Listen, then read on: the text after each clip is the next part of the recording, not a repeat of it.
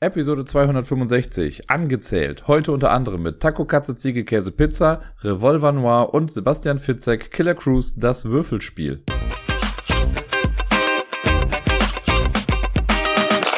Moin zusammen, hier ist der Dirk mit der neuesten Episode vom Ablagestapel. Hinter mir liegt eine echt schöne Woche, an der ich euch gerne äh, Stück für Stück teilhaben lassen möchte. Und natürlich wurde in dieser Woche auch ein bisschen was gespielt und deswegen fangen wir einfach mal direkt an mit den Spielen, die ich letzte Woche so spielen konnte. Den Anfang macht dabei eine Art Party-Kartenspiel, über das ich hier und da schon mal ein bisschen was gelesen hatte, aber ich habe es selber noch nicht in die Hände bekommen können. Und es hat den wunderbar griffigen Titel, und ich muss ihn ablesen, weil ich kriege die Reihenfolge nie hin. Taco, Katze, Ziege, Käse, Pizza. Das Spiel funktioniert wie folgt. Es gibt ein Kartendeck aus, keine Ahnung, x Karten. Die werden gleichmäßig an alle Mitspielenden verteilt. Und äh, glücklicherweise steht auf der Rückseite auch immer noch mal der Titel drauf, also Taco, Katze, Ziege, Käse, Pizza. Und dann geht das Ganze wie folgt. Das ist so ein Reaktionsspiel, könnte man sagen. Quasi Halligalli für Erwachsene. Wobei man kann es auch mit Kindern wunderbar spielen. Würde ich jetzt mal vermuten. Ich habe es noch nicht ausprobiert, aber ich denke mal, das geht. Äh, die Idee ist nämlich wie folgt. Wir decken nacheinander Karten auf und legen sie in die Mitte. Ein kleines bisschen wie Kakerlakensalat kann man sich das vielleicht auch vorstellen. Und äh, ne, ich decke eine Karte auf, die in die Mitte, dann ist die nächste Person dran und so weiter. Soweit erstmal ganz einfach. Was jetzt aber noch hinzukommt ist, immer wenn ich eine Karte aufdecke, muss ich auch was sagen. Und zwar muss ich die Reihenfolge Taco, Katze, Ziege, Käse, Pizza einhalten. Das heißt, die erste Person, die etwas aufdeckt, deckt die Karte von sich auf, legt sie in die Mitte und sagt Taco. Ganz egal, ob da Taco drauf ist oder nicht. Kann also auch, ne, ich deck das auf und lege eine Katze hin, sagt dann Taco. Dann kommt der nächste und legt einen Käse hin und sagt Katze und so weiter. Man geht also immer die Reihenfolge durch und wenn Pizza gesagt wurde, fängt man wieder bei Taco vorne an. Jetzt gibt's ein paar Sonderfälle. Jetzt kann es natürlich sein, durch Zufall, dass ich Katze aufdecke und Katze sagen muss wenn das der Fall ist. Ne? Also wenn ich es hinlege, ich sage Katze und es liegt eine Katze da, dann müssen alle versuchen drauf zu kloppen. Und wer als letztes dran ist, bekommt den ganzen Stapel und muss den unter seinen eigenen Kartenstapel packen. Also quasi Strafkarten, weil man ein bisschen gepennt hat. Man muss auch Karten nehmen, wenn man gezuckt hat, obwohl es gar nichts zu zucken gab. Also wenn ich irgendwie so einen Fehler, ne, wenn ich dachte, ich muss jetzt schlagen, aber ich muss gar nicht schlagen, aber man hat schon so ein bisschen angefangen oder angesetzt, dann zählt das auch schon als Fehler. Man darf auch nicht allzu lange warten mit dem Aufdecken, so diese Standardregeln, sage ich mal, bei dieser Art von Spiel. Und das ist so der Standarddurchlauf, sage ich mal. Das alleine könnte ja schon ganz spaßig sein, aber es gibt noch drei Sonderkarten, die noch ein bisschen mehr Würze mit reinbringen. Und zwar gibt es noch das Murmeltier. Beim Murmeltier, wenn das aufgedeckt wird, muss man, also müssen alle mit den Fäusten quasi auf den Tisch kurz ein bisschen kloppen und dann draufschlagen in die Mitte. Und auch da gilt natürlich, wenn man was Falsches gemacht hat oder so, muss man das Ganze nehmen. Ansonsten, wer als, als letztes gemacht hat, muss den Stapel dann nehmen. Und dann gibt's auch den Gorilla, da schlägt man sich kurz auf die Brust und muss dann äh, in die Mitte schlagen. Und dann gibt's auch den Narwhal. Bei dem ist es dann so, dass wir quasi einmal über unserem Kopf zusammenschlagen müssen, um das Horn zu simulieren, denke ich mal. Und dann in die Mitte schlagen. Und das sind eigentlich schon fast alle Regeln. Das Ganze macht man dann so lange, bis eine Person es geschafft hat, alle Karten loszuwerden.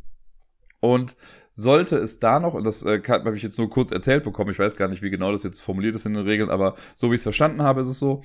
Äh, also in meinem Fall, ich kann es mal sagen, ich habe äh, ich hab das Spiel gewonnen und ich konnte meine Karte irgendwie einfach abgeben, da ist nichts Spannendes passiert. Wenn es aber den, den Fall gibt, dass ich meine letzte Karte hinlege und es entsteht eine Situation, in der ich auch draufschlagen muss, also wie zum Beispiel, ne, ich lege Pizza hin und muss Pizza sagen, dann muss ich auch der Erste sein, der draufschlägt. Wenn ich Zweiter bin oder sonst was, muss ich wieder die Karten aus der Mitte nehmen. Was, wenn ich ehrlich bin, für mich so ein bisschen klingt wie, ja, wir machen das Spiel dann einfach so ein bisschen künstlich länger. Ähm, ich würde es ja verstehen, logischerweise, wenn man der Letzte ist oder so, aber nee, man muss der Erste sein. Ist jetzt bei uns nicht vorgekommen. Ich habe irgendwas hingelegt und musste was anderes sagen. Von daher kam es nicht zu dieser, äh, dieser Endgame-Bedingung. Und das ist aber im Prinzip schon das ganze Spiel. Ja, also man deckt nacheinander Karten auf, sagt immer Taco, Katze, Ziege, Käse, Pizza. Und sobald irgendwas gleich ist, muss man halt draufkloppen oder halt bei den Sonderkarten ein bisschen was machen. Die Sonderkarten haben sie wahrscheinlich mit reingeführt, weil ganz rein theoretisch ist es natürlich möglich, dass das ganze Spiel gespielt wird und nicht einmal draufgeschlagen wird, weil halt nie irgendwas zusammenpasst.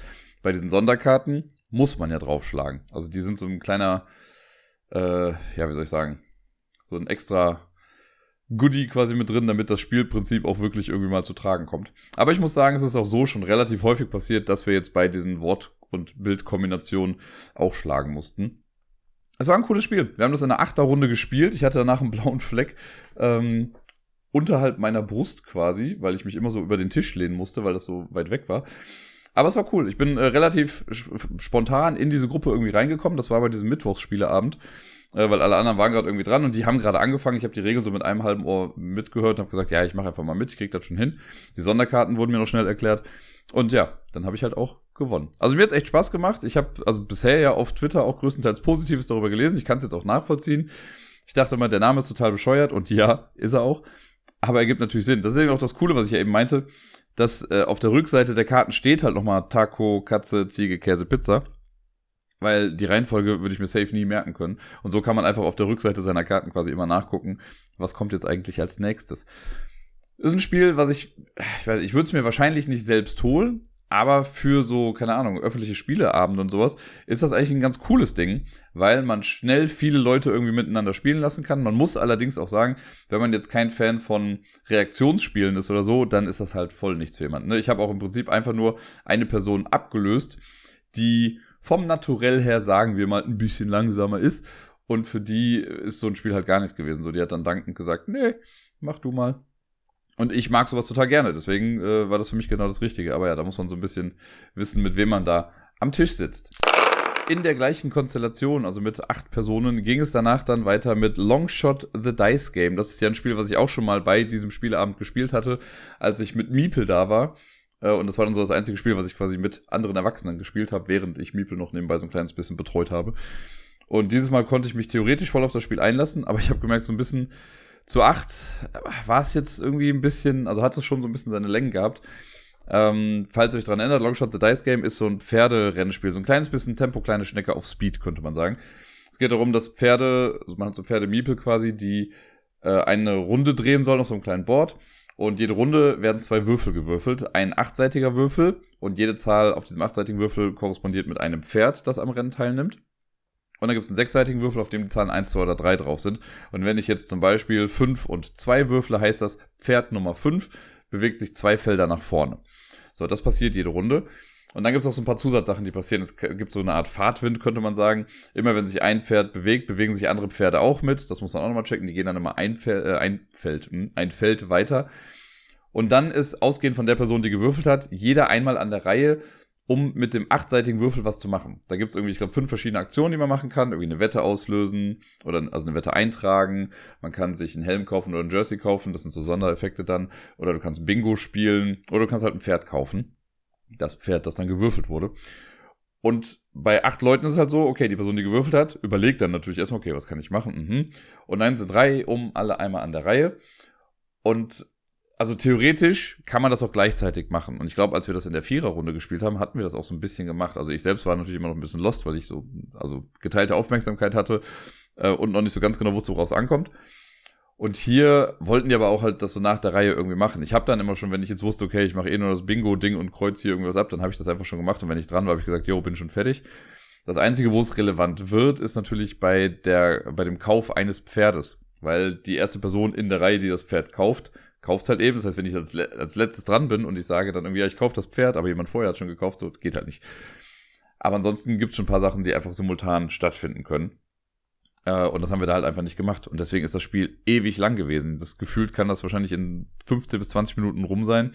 Und wir haben, glaube ich, eine Dreiviertelstunde oder so gespielt, wenn nicht sogar noch ein bisschen länger. Äh, kam noch hinzu, dass, also ich habe es ja schon mal gespielt, konnte die Regeln jetzt aber auch nicht so hundertprozentig wiedergeben. Und die Person, ich weiß gar nicht, ob es die Person war, die mit dem Spiel hergekommen ist, aber naja, das war halt so ein Ding, okay, alle sitzen am Tisch und dann liest eine Person das Regelwerk vor. Das, war, das hat halt auch schon ein bisschen gedauert und da sind halt auch ein paar so mental ein kleines bisschen ausgestiegen. Es ging dann irgendwann und es hat auch alles funktioniert, aber der Einstieg war sehr mühselig und dann hat es halt lang gedauert und natürlich dann bei dem Spiel, weil man halt Pferd auch wieder zurückbewegen kann. Am Ende war das ein ewiges Hin und Her und nach vorne ziehen und zurückziehen und so. Ich muss gestehen, ich war dann happy, als es vorbei war. Was jetzt aber in keinster Weise heißen sollte, dass ich das Spiel nicht mag. Ich finde es ehrlich gesagt ziemlich cool. Ähm, aber ich glaube einfach, dass acht das Ganze schon sehr, sehr strapaziert. Also zu vier, zu fünf vielleicht noch irgendwie. Aber ja, das, hat, das hatte auf jeden Fall seine Längen, das Ganze als ich vor zwei Wochen bei diesem Mittwochsspieleabend war, haben wir ja schon äh, Grimms Maskerade gespielt, also The Grim Masquerade. Und da war jemand dabei, dem das Spiel von der Optik her total gefallen hat, aber wir haben es an dem Abend dann nicht mehr geschafft, das mitzuspielen. Und ich habe ihm dann angeboten, du, ich kann es auch beim nächsten Mal einfach mitbringen, dann können wir es dann spielen. Und so kam es dann auch. Wir haben es in einer Fünferrunde gespielt. Da waren noch äh, zwei Mädels mit dabei, die auch bei den vorherigen Spielen quasi mitgespielt hatten. Elvira war mit dabei und dann äh, besagter Typ. Und wir, ja, ich muss es dann natürlich erst einmal irgendwie erklären. Und da muss ich stehen, es hat schon ein bisschen gedauert. Also ich finde, Grim Masquerade ist jetzt nicht das anspruchsvollste Spiel, was die Regeln angeht, weil ich meine, alles, was man in seinem Zug macht, ist halt, ich ziehe eine Karte und überlege, ob ich sie behalten will und weitergeben möchte oder weitergeben möchte. Und mit der zweiten Karte, die ich dann ziehe, mache ich genau das Gegenteil. Das ist so die grobe Struktur. Und da muss man natürlich gucken, so, okay, was sammle ich jetzt da irgendwie, was habe ich vor mir, möchte ich eine Bonusaktion irgendwie auslösen und so ein bisschen nachdenken oder halt überlegen, wer könnte was denn sein in diesen ganzen, in der ganzen Rollenverteilung. Und irgendwann dachte ich mir so, okay, ich kann dir erklären, wie das Spiel auf mechanischer Ebene funktioniert. Ich kann dir aber nicht erklären, wie deine Synapsen miteinander verbunden sein müssen, damit man dann die richtigen Schlüsse irgendwie zieht. Und gerade irgendwie in der letzten Runde gab es dann auch so einen Move, der war einfach sehr random, könnte man sagen. Wo wir alle anderen dann auch dachten, so, was, hä? Warum? Und er hat auch ein paar Mal dann betont, so, ja, es ist nicht so, also, der steigt irgendwie nicht durch oder es ist ihm irgendwie zu hoch wenn man dann irgendwie komplett analysiert und so. Und ich glaube, das war so ein bisschen in, für, aus seiner Sicht Style over Substance. Also er fand halt, das Spiel sah mega gut aus und ich finde ja auch, dass das echt schön illustriert ist.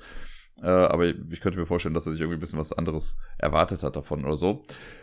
Ich persönlich hatte meinen Spaß in dem Spiel und ich glaube, die anderen, auch, also die beiden, die das ja auch zum ersten Mal dann gespielt hatten, ich glaube, die sind dann auch irgendwie recht flott reingekommen. Die brauchten auch so ein bisschen was und haben es jetzt auch nicht von Anfang an direkt so durchschaut, aber ähm, so alles in allem hat es denen dann Spaß gemacht und die haben auch gesagt, ja, sie wollen eine Revanche haben, weil ich eventuell wieder gewonnen habe.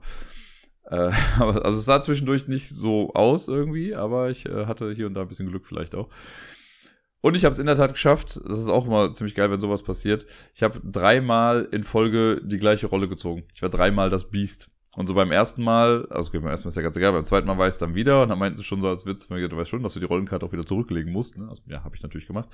Ja, und beim dritten Mal keine Ahnung, da dachte ich mir so gut, das scheint wohl einfach vorherbestimmt zu sein, dass ich an diesem Tag das Biest bin. Hat ja funktioniert auf jeden Fall. Aber ansonsten, was soll ich sagen? Selbst in der Konstellation zu fünf ist ja jetzt die maximale Anzahl der Mitspielenden da. Man kann es ja von zwei bis fünf Leute spielen, wobei zu zweit gibt es dann so ein paar Sonderregeln. Ich glaube zu dritt auch, aber bin mir da gerade nicht so ganz sicher. Das hat auf jeden Fall gut funktioniert und wenn alle so im Flow sind, dann klappt es auch ganz gut. Was, was ich immer lustig finde und ich glaube, manchmal mache ich das auch, da will ich mich überhaupt nicht rausnehmen aber ich habe ja eben schon mal gesagt, einleiten. Es gibt ja einfach nur diese Option, okay, du ziehst eine Karte und entweder gibst du sie weg oder du behältst sie und mit der anderen machst du das Gegenteil. Und ich hab's, äh, vielleicht ist es mir an dem Abend auch einfach häufiger aufgefallen, aber es gab ein paar Mal so die Situation, dass jemand dann eine Karte gezogen hat und sie weggegeben hat und dann die zweite Karte gezogen hat und sie sich sehr lange angeguckt hat, wo ich mir immer gedacht habe, du hast keine Option. So, du musst diese Karte gerade einfach vor dich hinlegen. Es ist natürlich andersrum, wenn ich die erste Karte mir angucke und überlege, will ich sie behalten? Und wenn ich sie dann behalte und bei mir lege, ziehe ich die zweite und ich weiß dann zwar, ich muss sie weggeben, aber dann habe ich immer noch die Auswahl. Da muss ich immer noch gucken, okay, wem gebe ich die jetzt? Da könnte ich das verstehen. Aber eben andersrum, wenn ganz klar ist, okay, die Karte, die ich jetzt ziehe, muss ich sowieso behalten, muss ich ja nicht erst noch überlegen, an welche Tischkante ich sie jetzt hinlege oder so, sondern sie kommt ja einfach in meine Sammlung und dann muss man halt gucken, was da irgendwie passiert. Das fand ich so ein bisschen äh, lustig in der Runde. Aber wie gesagt, vielleicht mache ich das auch hin und wieder. Es würde auf jeden Fall zu mir passen. Nach Grimms Maskerade gab es eine flotte Runde Gold. Das ist so ein kleines Spiel in so einer kleinen Metalldose mit runden Kärtchen. Das habe ich auch hier zu Hause. Ich habe mir das irgendwie vor zwei, drei Jahren oder so mal zugelegt und dann ein paar Mal gespielt. Das Ganze ist im Prinzip so eine Art, ja, ich will nicht sagen Memory-Variante, Memory-Glücks-Variante. Ähm, ganz kurz umrissen, es werden ganz viele von diesen Plättchen oder diese Kärtchen, die werden am Tisch verteilt mit der Rückseite nach oben. Jeder bekommt eine Farbe zugewiesen am Anfang. Und äh, es geht dann um das meiste Gold zu sammeln. Und unter diesem Plättchen gibt es Gold in den Werten 1 bis 5. Es gibt äh, Goldsieber in den Werten 1 oder ich weiß gar nicht, ob 1 auch mit dabei ist, aber ich glaube auch 1 bis 5. Und dann gibt es auch Dynamit dreimal. Und wenn ich jetzt am Zug bin, dann decke ich zwei Karten auf und dann muss man gucken, was dann passieren kann. Wenn es zwei Goldstücke sind, werden die einfach wieder rumgedreht, dann passiert nichts. Wenn es ein Goldstück ist und ein Goldsieber oder Goldsucher oder wie immer die da in dem Spiel betitelt werden, dann muss man die Zahlen miteinander vergleichen, weil ein Fünfer-Typ oder sagen wir ein Dreier-Typ von mir kann nur Gold im Wert von eins, zwei oder drei schürfen Äh, Wenn es jetzt ein Vierer-Typ wäre, wäre es von 1 bis 4 möglich. Ein Zweier-Typ kann nur 1 und 2, also immer nur niedriger oder gleich stark quasi, dann kann man das nehmen. Wenn zwei unterschiedliche oder gegnerische Goldsieber, oder ich glaube, auch wenn es gleiche sind, wenn zwei Menschen auf jeden Fall aufgedeckt werden, dann wird auch die Stärke verglichen und der Schwächere kommt dann raus. Nur bei einem Unentschieden äh, bleiben beide dann noch da. Und äh, egal was zusammen mit Dynamit aufgedeckt wird, da kommt auch beides raus.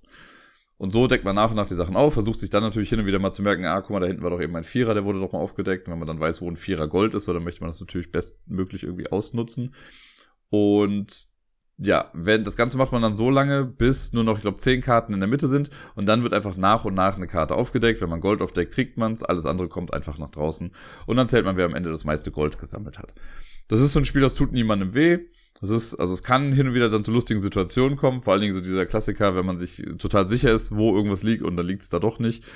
Oder wenn ich jetzt, wenn jemand gerade seinen Vierer-Banditen aufgedeckt hat, ich sage jetzt Bandit, ich weiß wirklich nicht, wie die Bezeichnung da ist, seinen Vierer-Typen irgendwie aufdeckt äh, und erstmal happy ist, dass er den Vierer-Typen hat und sich dann vielleicht vertut oder halt random irgendwo hingreift und dann den Fünfer-Typen von wem anders aufgreift, dann ist der eigene dann schon wieder raus. Also so Kleinigkeiten gibt's irgendwie. Ansonsten spielt sich das Spiel halt relativ flott irgendwie runter. Man muss nicht großartig nachdenken. So als Absacker finde ich es total in Ordnung. Ich würde es jetzt wahrscheinlich nicht zwei, dreimal hintereinander spielen wollen, so für einmal am Abend, wie gesagt, so als Absacker oder mal mittendrin ganz kurz. Finde ich es aber total okay und es ist ja super transportabel, weil es eben in dieser kleinen Metalldose kommt damit kommen wir jetzt zum letzten Spiel, das an diesem Spieleabend gespielt wurde. Und ich habe es aber zudem auch noch mal einmal noch am Wochenende spielen können, nämlich Revolver Noir. Und ich kann direkt schon mal sagen, Revolver Noir ist für mich das Highlight der letzten Woche. Das hat mir so viel Spaß gemacht, die Male, die ich es gespielt habe. Insgesamt waren es vier Partien. Ich habe an dem Abend dreimal mit Elvira gespielt und am Wochenende einmal mit Robert. Und ich feiere dieses Spiel hart. Das ist ein Spiel, was äh, ursprünglich, glaube ich, bei Buttonshy erschienen ist und jetzt bei Frosted Games. Und das Ganze ist äh, so ein ja 18 Kartenspiel, ne? so ein Spiel, das nur aus 18 Karten besteht, in die so ähnlich wie Sprawlopolis oder Palm Island auch und all so Geschichten. Bei Revolver Noir, das ist ein reines Zwei-Personen-Spiel. So zwei Menschen, Auftragskiller, was auch immer, sind beide in einem Haus zusammen und versuchen sich gegenseitig zu töten. Anders kann man es, glaube ich, nicht großartig formulieren. Wenn ich es schaffe, meinem Gegenüber zweimal Schaden zuzufügen, dann ist die Person tot und ich habe dann gewonnen. Und andersrum, wenn ich zwei Schaden erhalte, hat die andere Person gewonnen. Und das Ganze ist ein sehr cooles, minimalistisches Katz- und Maus-Spiel. Und es macht einfach echt viel Spaß. Und ich glaube, das gewinnt auch wirklich dadurch, wenn man es mehrfach hintereinander spielt. Weil beim ersten Mal ist man noch so ein bisschen lost. Und gegen Robert habe ich zum Beispiel auch nur einmal gespielt, aber das war eine ewig lange Partie, die wir hatten.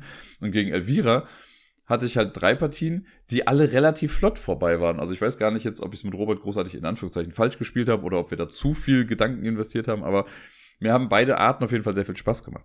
Wie funktioniert das Ganze jetzt? Wie gesagt, jeder hat, ich meine, es sind neun Karten, die man auf die Hand bekommt. Da ist eine Aktionsübersicht dabei. Es gibt einen, äh, eine Karte mit einer Übersicht des Hauses, also eine Art Blueprint. Und dann gibt es die Raumkarten. Jetzt könnte ich mal kurz durchgehen. Das sind, glaube ich, oben 1, 2, 3, 4, 5, 6, 7, 8. Das sind acht Räume sind sogar. Okay, dann haben wir 10 Karten insgesamt für Hand. Ist ja auch okay. Äh, diese Karten habe ich einfach wirklich als Packen so in der Hand, wie bei Palm Island eben. Und man, ich habe es dann so gemacht, dass meine Aktionskarte, also die Aktionsübersichtskarte, das war die letzte Karte. Davor kam dann der Raum oder die, die Raumübersicht. Und dann vorne die Raumkarten. Zu Beginn des Spiels sucht sich jeder einfach einen Raum aus, in dem man starten möchte, und die Karte legt man nach oben. Immer der Raum, der gerade ganz oben auf dem Stapel ist, ist der aktive Raum. In dem halte ich mich gerade auf. Und es kann auch sein, dass wir beide im gleichen Raum sind. Wir sind aber so gut im Verstecken, dass wir uns nicht sehen. Man muss ein bisschen äh, diesen, keine Ahnung, man muss den Disbelief zulassen. Äh, so, dann habe ich das. Wir starten beide im Raum. Und wenn ich jetzt am Zug bin, dann habe ich zwei Aktionspunkte und ich darf aus vier Aktionen quasi auswählen. Hin und wieder gibt es auch noch eine fünfte. Und die Aktionen sind die folgenden. Ich kann für einen Aktionspunkt mich in einen angrenzenden Raum bewegen. Das Gute ist, auf jeder Raumkarte, also es gibt natürlich die Übersichtskarte, wo man nachgucken könnte, aber auf jeder Raumkarte steht auch einfach drauf, in welche Räume kann ich mich jetzt bewegen. So, ne, weil es gibt hin und wieder, es gibt so Geheimgänge und so, da ähm, ist es ganz gut, das da nochmal stehen zu haben. Das heißt, ich sage einfach, gut, ich bewege mich, da muss ich meinem Gegenüber auch nichts irgendwie großartig sagen, ich sage einfach nur, ich bewege mich. Und dann suche ich mir aus meinen acht Raumkarten, suche ich mir die Karte raus, in die ich jetzt reingehe und leg die nach vorne. So, dann habe ich den Raum gewechselt. Ich kann auch sagen, ich schieße. Das ist natürlich sehr wichtig, weil ich möchte mein Gegenüber ja zweimal treffen. Wenn ich sage, ich schieße, dann wird es nämlich kritisch. Dann muss ich meinen Raum preisgeben, weil der Schuss so laut ist, dass die andere Person, egal wo sie gerade im Haus ist, auf jeden Fall hören wird, dass da geschossen wurde. Dann sage ich jetzt zum Beispiel, ich bin in der Küche und ich schieße ins Esszimmer. Und dann muss die andere Person natürlich wahrheitsgemäß auch sagen, ob sie im Esszimmer ist oder nicht. Wenn sie im Esszimmer ist, dann kriegt sie einen Treffer. Das muss man sich dann einfach merken in dem Spiel. Und ich als Schießender darf mich einmal gratis bewegen. Also ich kann schießen und fliehen, weil es wäre natürlich mega lame, wenn angenommen, ich habe schon irgendwie einen Schaden und ich weiß, okay, du bist jetzt nebenan, dann schieße ich auf dich und du schießt einfach direkt zurück. Das ist ja auch irgendwie Quatsch. Man kann auch in den Raum reinschießen, in dem ich selber drin stehe. Das geht auch. Ähm, ja, und danach kann man sich, wie gesagt, dann bewegen. Wenn man getroffen hat. Wenn man nicht getroffen hat, dann hat man seine Location preisgegeben und muss hoffen, dass die andere Person nicht so nah dran steht irgendwie. Die dritte Aktionsmöglichkeit ist Lauschen. Wenn man Lauschen macht, dann sagt man, ich lausche. Und da muss die andere Person einen Raum nennen. Und zwar muss das ein Raum in Bewegungsreichweite sein. Das kann man auch wieder auf der Karte einfach nachlesen, welche Räume kann ich gerade betreten. Das ist der Bewegungsradius. Und einen dieser Räume muss ich dann sagen. Daraus ergibt sich dann ja manchmal was, ne? Wenn ich irgendwie vorab schon was gefragt habe, du hast dich eine Runde lang nicht bewegt und dann habe ich nochmal gelauscht. So, vielleicht aus den zwei Räumen kann ich dann vielleicht schon ableiten. Also, falls du dann in Anführungszeichen so dumm warst, um mir auch zwei unterschiedliche Räume zu nennen. Aber dann kann man so ein bisschen abgrenzen, wo die Person gerade dann ist. Zumindest vielleicht auch mal das Stockwerk oder so äh, eingrenzen. Das ist Lauschen. Und jetzt muss ich überlegen, was war denn nochmal das letzte? Achso, genau, man kann noch eine Falle stellen. Äh, und das heißt einfach, wenn ich jetzt in einem Raum bin, dann nehme ich die Karte und äh, drehe die, Palm Island Style, um 90 Grad in der Hand, sodass sie quasi links ein bisschen rausguckt. Also bei mir guckt sie links ein bisschen raus, je nachdem, wie man die Karten hält, ist es auch rechts raus. Und dann guckt die quasi so zur Seite raus. Und man darf bis zu zwei Fallen haben. Wenn ich eine dritte Falle aufstelle, muss ich eine der anderen beiden wieder quasi deaktivieren, also wieder normal ins Deck schieben. Und mit den Fallen ist das das folgende. Ich kann dann später in der Runde halt äh, die Falle für einen weiteren Aktionspunkt auslösen, egal wo ich dann stehe. Ne, wenn ich dann irgendwie auf der Empore bin, kann ich sagen, ich löse im Keller die Falle aus. Und wenn du dann gerade im Keller bist, kriegst du einen Schaden. Und äh, das ist halt auch ein nettes Tool irgendwie. Ich weiß gar nicht, wir haben es, glaube ich, gar nicht so oft gehabt, dass durch eine Falle irgendwie was passiert ist. Zumindest nicht mit Robert. Ich glaube, das ist einfach durch die Schüsse passiert. Äh, aber ich glaube, mit Elvira hatten wir schon irgendwie auch Fallenschaden. Ja, Genau, das sind so, das sind die vier Standardaktionen, die man immer machen kann. Jetzt gibt's noch Raumaktionen. Von diesen acht Räumen gibt's, glaube ich, fünf oder so, die dann eine Special-Funktion noch haben. Es gibt zum Beispiel äh, der Keller. Wenn man im Keller ist, dann kann man eine Remote-Falle aufstellen. Dann kann ich in irgendeinem der Räume kann ich eine Falle setzen, auch wenn ich da jetzt gar nicht drin bin. Und die Falle wird aber automatisch ausgelöst zu Beginn meines nächsten Zuges. Das heißt, man kann das so ein bisschen als Timer setzen. Wenn ich denke, der ist da und da, dann darf ich äh, diese Falle auslösen. Wenn man diese Raumaktion macht, muss man übrigens auch immer sagen, wo man gerade ist. Also ich kann ja schlecht sagen, so, ich äh, löse die Kelleraktion aus. Und wenn ich dann nicht im Keller bin, wäre es ja gelogen. Deswegen muss man sagen, wo man ist und macht dann die Aktion. Äh, beim Keller ist es das. Dann gibt es in der die Küche, die ist so ein kleiner Boost. Wenn man in der Küche startet, kann man das einfach sagen und dann hat man drei Aktionspunkte und nicht nur zwei. Wenn ich im Foyer bin, dann kann man gratis lauschen. Also man muss dafür nichts ausgeben, weil im Foyer, das ist durch, mit den meisten Räumen, glaube ich, irgendwie verbunden. Und dann darf man das machen. Und sollte die Person im ersten Stock sein, dann muss sie sogar den richtigen Ort sagen. Was auch tricky sein kann irgendwie. Ähm, jetzt muss ich kurz nochmal die Räume durchgehen. Ich glaube, im Esszimmer und im Flur war nichts. Auf der Empore, da ist es so, da kann man als, äh, ich glaube, für eine Aktion kann man runterspringen in die Küche. Dann ist man halt in der Küche. Und genau, dann gibt es das Schlafzimmer, warum auch immer, aber im Schlafzimmer ist die, die Raumaktion, man kann den Keller fluten. Und wenn dann jemand im Keller ist, kriegt er halt einen Schaden.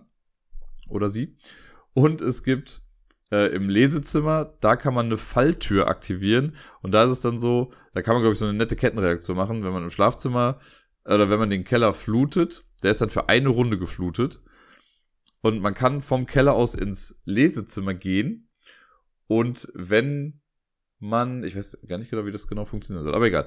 Wenn man äh, im Lesezimmer ist und man macht da die Raumaktion, dann kann man quasi eine Falltür aktivieren und wenn jemand dann in der Küche steht, wird der quasi in den Keller fallen gelassen und sollte der Keller geflutet sein zu dem Zeitpunkt, dann kriegt die Person quasi auch einen Schaden.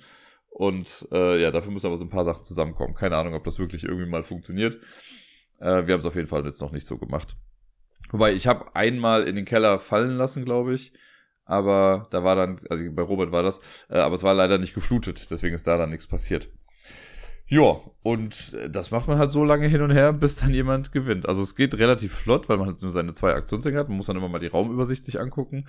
Und ja, man glaubt, also es ist halt schon ganz geil, weil man halt nie genau weiß irgendwie, wo die Person ist. Es sei denn, sie sagt halt, ja, ich bin in der Küche und habe jetzt halt drei Aktionspunkte.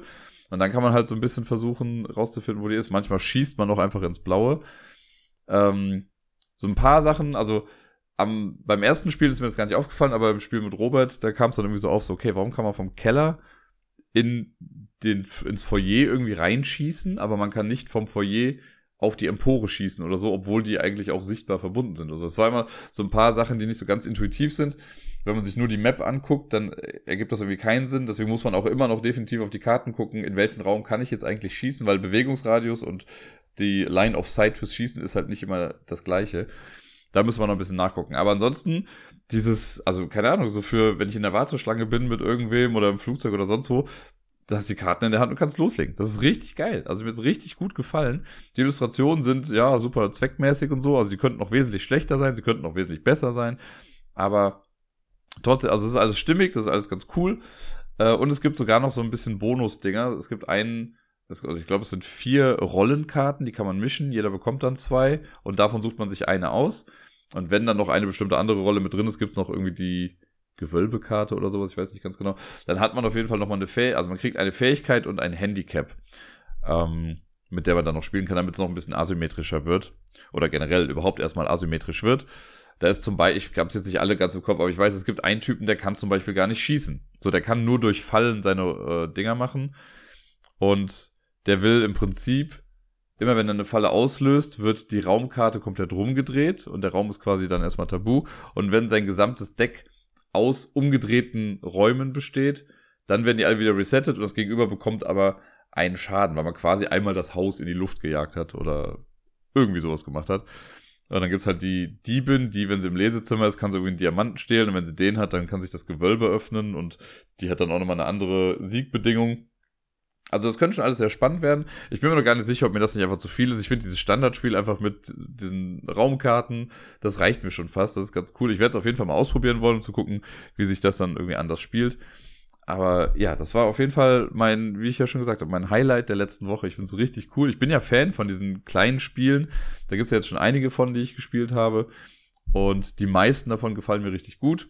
Und Revolver Noir ist auf jeden Fall in meiner Top 3, was das angeht.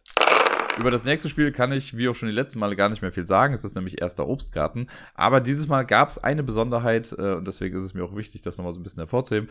Denn wir haben es am Freitag gespielt und es war das erste Spiel zwischen Miepel, mir und Sarai.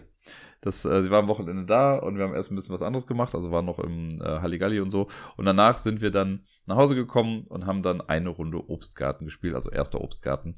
Und Miepel hat versucht, Sachen zu erklären. Ich habe vielleicht hier und da ein bisschen noch geholfen. Und dann haben wir losgelegt. Und ja, das war eine kurze Geschichte. Erster Obstgarten ist ja ein Spiel, was man in fünf bis höchstens zehn Minuten irgendwie durchspielen kann, je nachdem, wie das Würfelglück gerade so ist. Und dieses Mal sind wir da relativ elegant durchmarschiert.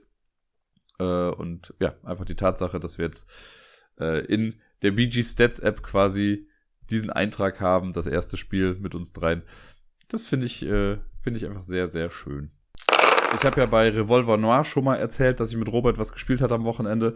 Und ich habe äh, noch ein anderes Spiel mit ihm gespielt, nämlich Sebastian Fitzek, Killer Cruise, das Würfelspiel Mörderische Jagd für unterwegs. Keine Ahnung, das Ding hat 15.000 Untertitel. Entscheidet euch. Ich äh, war nämlich äh, im Zug am Wochenende, weil ich mit Sarai nach Hamburg gefahren bin und lustigerweise haben wir Robert im Zug getroffen. So unfassbar Unwahrscheinlich war das gar nicht, weil wir halt am Abend den gleichen Termin quasi hatten, weil wir auf den Geburtstag eingeladen waren, aber wir hatten uns gar nicht abgesprochen, welchen Zug wir nehmen.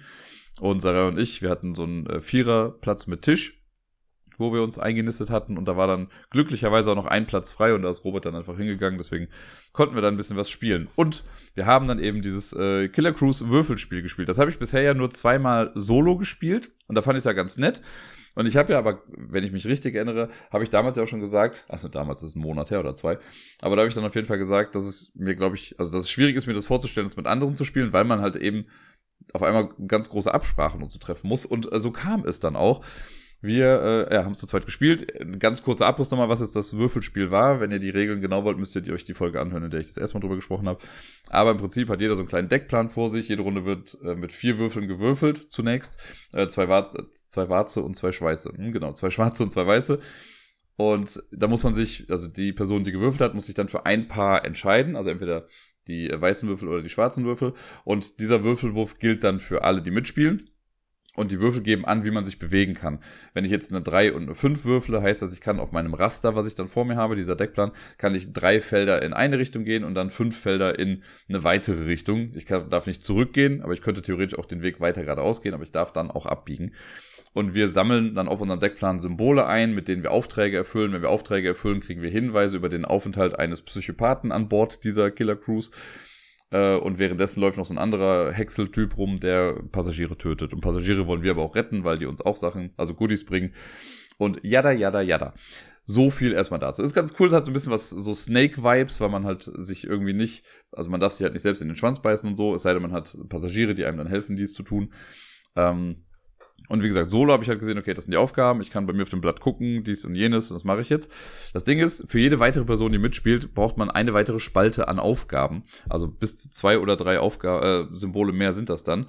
Und das war dann schon tricky, weil wir arbeiten gemeinsam an einer Aufgabe und wir hatten jetzt noch den gleichen Plan. Man kann später auch mit unterschiedlichen Deckplänen spielen. Äh, und dann musste man schon gucken irgendwie, weil wir haben zwar das gleiche Würfelergebnis gehabt, aber wir haben nicht auf der gleichen Position gestartet. Und dann sind wir, ähm, also keine Ahnung, da muss ich halt gucken, gut, ich gehe dahin, ich sammle das dann irgendwie ein. Und Robert guckt bei sich, aber dann haben wir festgestellt, okay, aber irgendwie passt mein Symbol gar nicht zu der Aufgabe, also sollte ich vielleicht irgendwie anders gehen.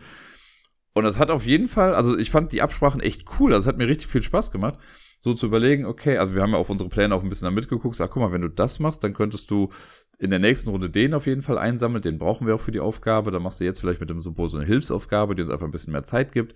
Ich sammle in der Zeit zwei andere Symbole ein. Das war schon echt ganz cool. Aber auch da denke ich mir, okay, zu zweit war das jetzt easy peasy.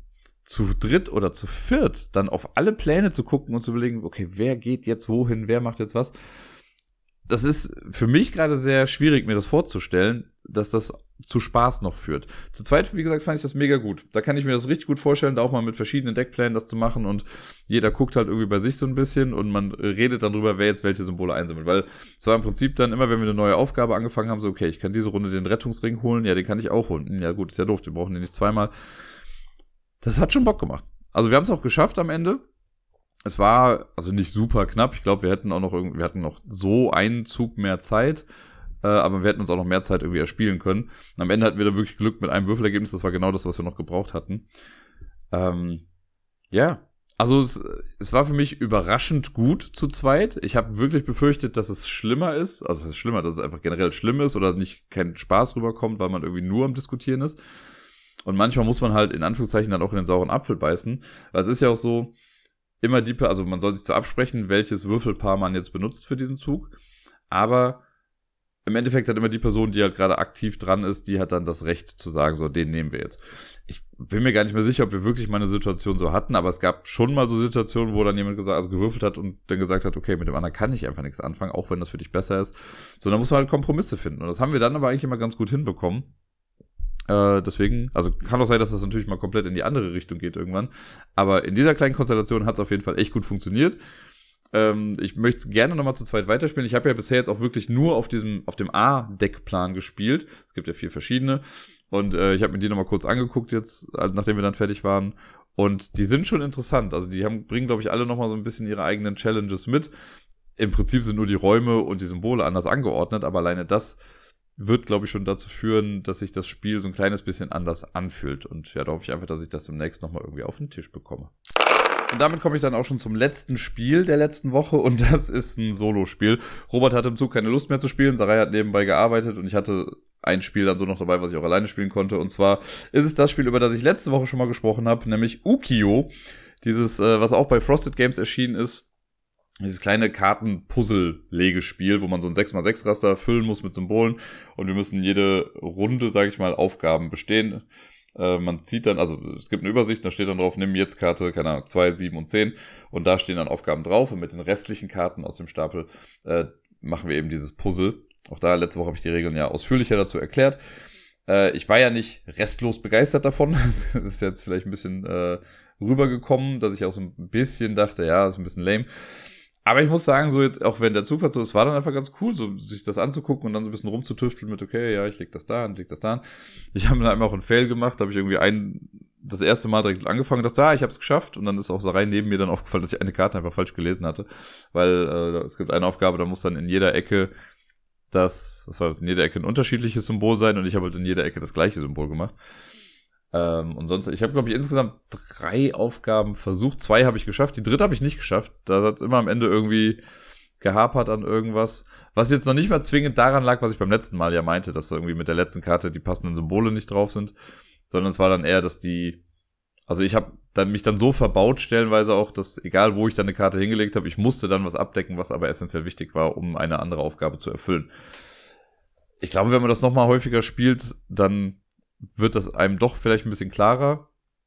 Ähm, so als netten Zeitvertreib für zwischendurch fand ich es jetzt gut, so wenn der Zugfahrt da mal irgendwie 10, 15 Minuten mit verbringen. Dafür war es richtig toll. Ich bleib so dabei, ich glaube, da ist auch viel Randomness dabei und manche Aufgaben, da hast du dann einfach Pech, wenn du halt dann die entscheidende Karte am Schluss oder am Ende halt eine Karte bekommst, die dir das wieder alles vermasselt, egal wie du es hinlegst. Das kann dann schon irgendwie frustrierend sein. Aber trotzdem so als kleine Denksportaufgabe finde ich es ganz nett. Äh, und ich glaube, gerade für so Zugfahrten, wenn ich mal irgendwie unterwegs bin, dann werde ich das auf jeden Fall mitnehmen, weil es auch so schön platzsparend ist. Diese 6x6 Raster ist einfach nicht groß. Man braucht noch nebenbei ein bisschen Platz für diese Aufgabenkarten, aber selbst die könnte man theoretisch einfach in der Hand halten. Äh, und ansonsten deckt man ja nur nach und nach Karten auf. Also das, das ist schon in Ordnung. Das hat doch auch vielleicht seine Daseinsberechtigung. Ich weiß halt nicht, wie es ist, wenn jetzt alle Aufgaben einmal durch sind, ob ich mir dann denke, pff, also dann hätte ich es theoretisch 50 Mal gespielt. Äh, dann reicht es vielleicht auch irgendwie, aber dahin muss man ja erstmal kommen. Ich bin mal gespannt, ob ich das dann wirklich auch durchziehe, alle Aufgaben einmal zu machen. Aber ich plane jetzt auch nicht, das Spiel morgen schon wieder zu verkaufen. Also von daher, die Chancen stehen nicht ganz so schlecht.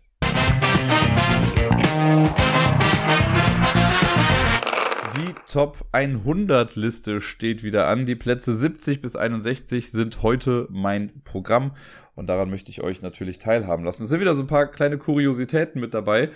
Also nicht kurios, weil die Spiele kurios sind, sondern Dinge, die auf der Meta-Ebene irgendwie witzig sind. Oder zumindest musste ich ein bisschen chuckeln, als ich es äh, gesehen habe.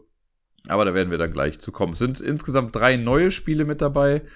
Äh, ein paar Spiele, die mal weg waren und wiedergekommen sind. Und äh, generell hat hier und da ein bisschen was getan. Genau. Also auf Platz Nummer 70 in, dieser, in diesem Segment äh, oder ne, also auf Platz 70 so oder so, ist ein Spiel, das in der letzten Top 100 Liste nämlich gar nicht vorgekommen ist, davor, also in meiner ersten Top 100 Liste, als ich mit dem Podcast quasi angefangen hatte, da war das bei mir auf Platz 31 und ist jetzt auf Platz 70. Also irgendwie mal ist es äh, über 100 gewesen und war gar nicht drin und ist jetzt wieder zurück reingekommen, obwohl ich glaube, ich habe es in der Zwischenzeit gar nicht gespielt. Äh, ich habe aber mal vor kurzem irgendwie drüber geredet, bei dem Beeple-Quiz war das nämlich, was ich da gemacht hatte. Und ich glaube, dadurch ist es mir wieder so ein bisschen im Kopf gewesen. Wobei, das war auch schon während, ist ja auch egal. Auf jeden Fall war es mir wieder ein bisschen präsenter und ich habe irgendwie Bock auf das Spiel und ich glaube, deswegen ist es einfach wieder nach oben reingerutscht. Die Säulen der Erde. Das ähm, wundervolle Worker-Placement-Spiel mit diesem, wie ich finde, sehr einzigartigen Mechanismus. Zumindest ist er mir nicht bewusst irgendwo anders noch runtergekommen, wo wir so Arbeitskräfte quasi in einem Beutel haben und so nach und nach rausziehen. Äh, und die Person, die quasi aktiv gerade dran ist, die darf einmal dann in dieser Zugrunde entscheiden, einen wieder zurückzuwerfen und einen neuen rauszuziehen. Und wenn einer äh, eine so eine Figur gezogen wird, dann darf die Person im Besitz dieser Figur entscheiden, ob sie die sofort einsetzen möchte und dafür dann Geld bezahlt. Und je früher man das macht, desto mehr Geld kostet das dann. Oder ob sie sagt, sie wartet und dann wird das quasi auf so einen, so einen Halbkreis gesetzt. Äh, und das ist in der Regel so, dass man am Anfang immer diesen Halbkreis erst voll macht oder so nach und nach füllt. Und irgendwann kommt dann aber, wird was gezogen, man denkt sich, ja, okay, die fünf zahle ich jetzt irgendwie dafür und dann kann man das einsetzen. Und wenn dann alle gezogen wurden, dann werden quasi alle, die äh, am Anfang gesagt haben, dass sie gewartet haben, die werden dann äh, auch noch eingesetzt und kosten dann auch nichts. Also man verzichtet auf das Recht als erstes was zu machen, aber muss dafür auch kein Geld ausgeben.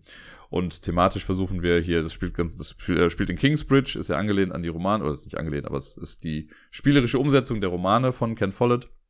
Und im ersten Teil geht es ja darum, dass die Kathedrale gebaut wird in Kingsbridge, dass der gotische Baustil irgendwie eingeführt wird. Und das ist so gesehen recht klassisch mit Ressourcen sammeln. Es gibt diese Ressourcenumwandlungskarten.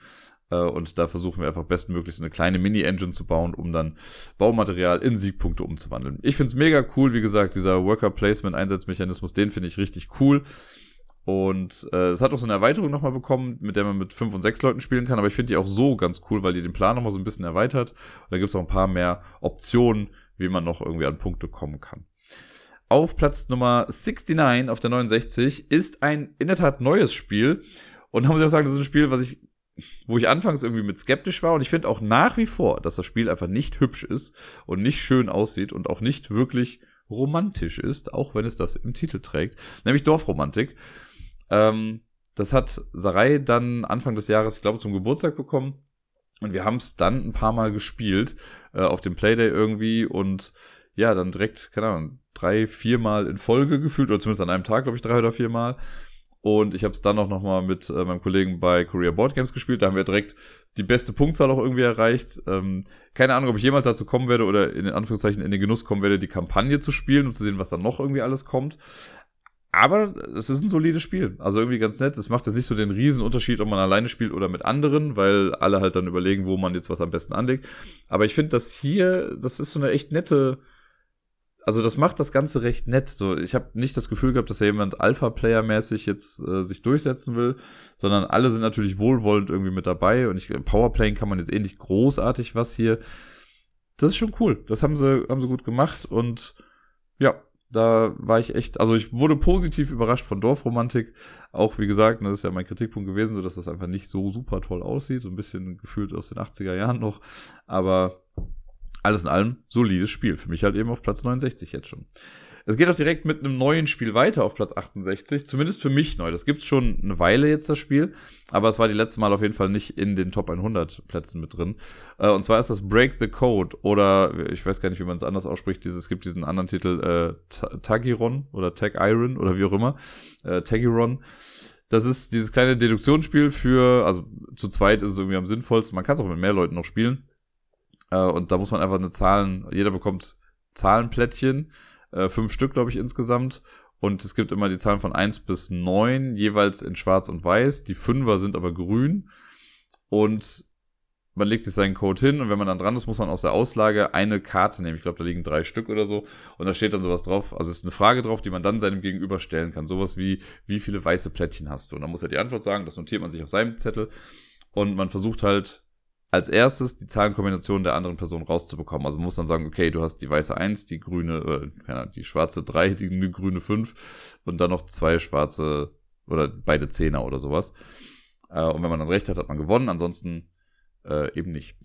Und das funktioniert ganz cool. Das, ich habe am Anfang ein bisschen gebraucht, um reinzukommen. Und ich habe es dann auch irgendwie mal zu dritt gespielt. Das hat mir auch nicht so richtig gut gefallen. Aber so zu zweit einfach ein solides, schnelles, cooles Deduktionsspiel, was mit minimalstem Material gefühlt irgendwie auskommt. Es könnte wahrscheinlich ein bisschen noch weniger sein. Äh, aber da ist jetzt auch keine riesig aufwendige Grafikgestaltung irgendwie mit dabei. Es wird kein Bullshit-Thema verkauft. Es ist einfach das, was es ist. Und es gefällt mir richtig gut. Auf Platz 67 ist ein Spiel, das schon die letzten Male auch mit auf den Listen dabei war. Äh, und es hat so eine kleine ja, Achterbahnfahrt mitgemacht, könnte man sagen. Es ist nämlich eingestiegen, damals auf Platz 57 in meiner ersten Top 100 Liste.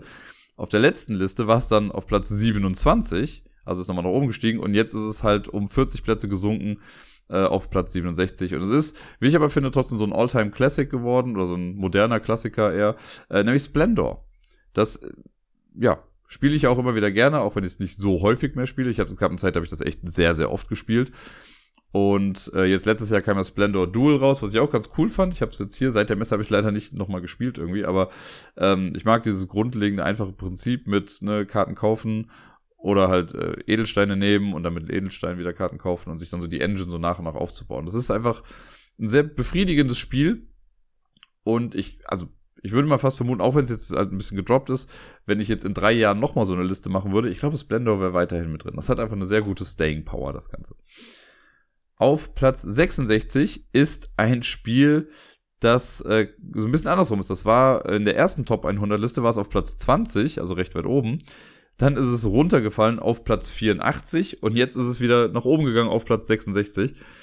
Und äh, das ist Orléans das Spiel. Und ich glaube, die, meine Vermutung dafür, warum es ein bisschen weiter nach oben gekommen ist wieder, ist in der Tat durch den, ja, Roll and Ride, Flip and Ride, was war das, Choose and Draw, ähm, Mechanismus oder diesen kleinen Ableger jetzt, ähm, hier Johanna von Orléans.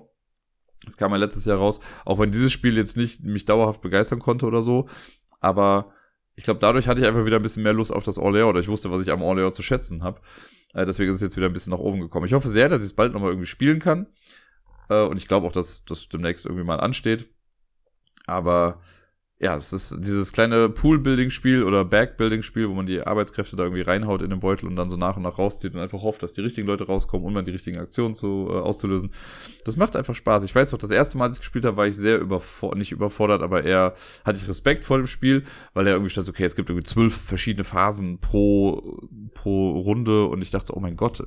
Aber da sind halt auch so Sachen bei, wie mit dann, okay, gibt den äh, Startspielermarker weiter und so. Also sehr kleinteilig das Ganze. Und das hat mir sehr gut gefallen. Äh, ich habe ja auch die Deluxe-Sachen mir dann irgendwann geholt, also diese ganzen Miepel mit den ganzen Stickern, die halt alle dazugehören, die ich auch alle aufgeklebt habe. Aber ich finde, das macht schon ein bisschen was her und ja, finde ich einfach sehr, sehr nice. Lustigerweise, ne, auf 66 war Orléans äh, und es war beim letzten Mal auf Platz 84. Das Spiel, was jetzt auf der 65 ist, also ein Platz besser als Orléans, war letztes Jahr auf Platz 83, also auch ein Platz besser als Orléans. Die haben sich quasi als Bündel weiter bewegt. Ähm, nur aus. Nee, gar nicht wahr. Ich habe jetzt kurz falsch geguckt. Das ist genauso, wie ich es gesagt habe, stimmt's. Äh, auf Platz. Das Spiel ist äh, damals auf der ersten Top 100 Liste war es auf Platz 41, dann ist es halt auf die 83 abgefallen und jetzt wieder nach oben auf die 65 und das ist King of Tokyo, unser nettes Battle-Kniffel, wo wir äh, ja quasi mit irgendwie sechs Würfeln sind glaube ich, würfeln und immer wenn man am Zug ist, muss man gucken, wo man steht. Wenn ich in Tokio stehe, dann greife ich alle umliegenden Monster an. Oder wenn ich außerhalb von Tokio bin, dann greife ich halt das Monster an, was in der Mitte steht. Und das ist Last Man Standing. Man versucht einfach alle umzumöbeln, wie es irgendwie nur geht. Oder man versucht als erstes 20 Siegpunkte zu haben. Ich bin mir nicht sicher, ob ich jemals mitbekommen habe, dass das Spiel durch 20 Siegpunkte gewonnen wurde, aber ich glaube hin, also es kam glaube ich schon mal vor, aber meistens versucht, oder der richtige Sieg, in Anführungszeichen, ist es eigentlich, wenn man die Leute einfach umnietet. Äh, ist auf jeden Fall cool, gibt ja noch tausend irgendwie Promos und ich weiß gar nicht, Erweiterungen vielleicht auch noch. Es gab noch diese Dark Edition. Hast du alles nicht gesehen. Äh, ich habe die Standardversion hier, die reicht mir auch, die finde ich immer ganz cool. Und ja, ist einfach ein solides Spiel, hat sich auch sehr gehalten im äh, Laufe der Zeit.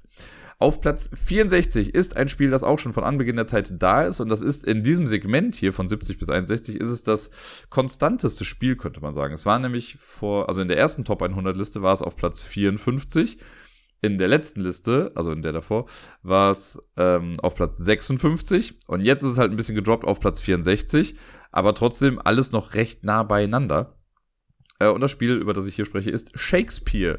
Das äh, nette Spiel, wo wir quasi ja, ein Theater leiten und wir müssen unsere Bühne ausbauen, wir müssen SchauspielerInnen casten und die in unsere Gruppe reinholen. Wir brauchen Bühnenarbeitende, die sich um Kostüme und was weiß ich nicht alles kümmern. Und äh, dabei müssen wir auch noch unser, unsere drei Akte irgendwie schreiben und vorantreiben.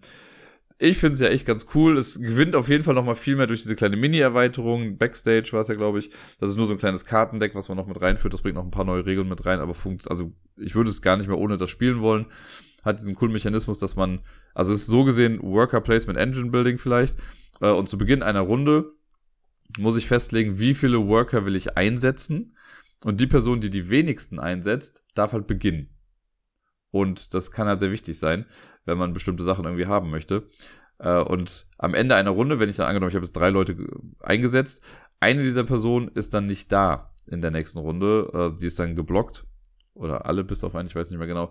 Äh, und da muss man halt gucken, wie man es irgendwie macht. Und jetzt durch diese Backstage-Erweiterung haben dann aber die Worker, die man nicht eingesetzt hat in einer Runde, mit denen kann man dann zusätzlich nochmal ein bisschen was machen und die auch für bestimmte Sachen einsetzen.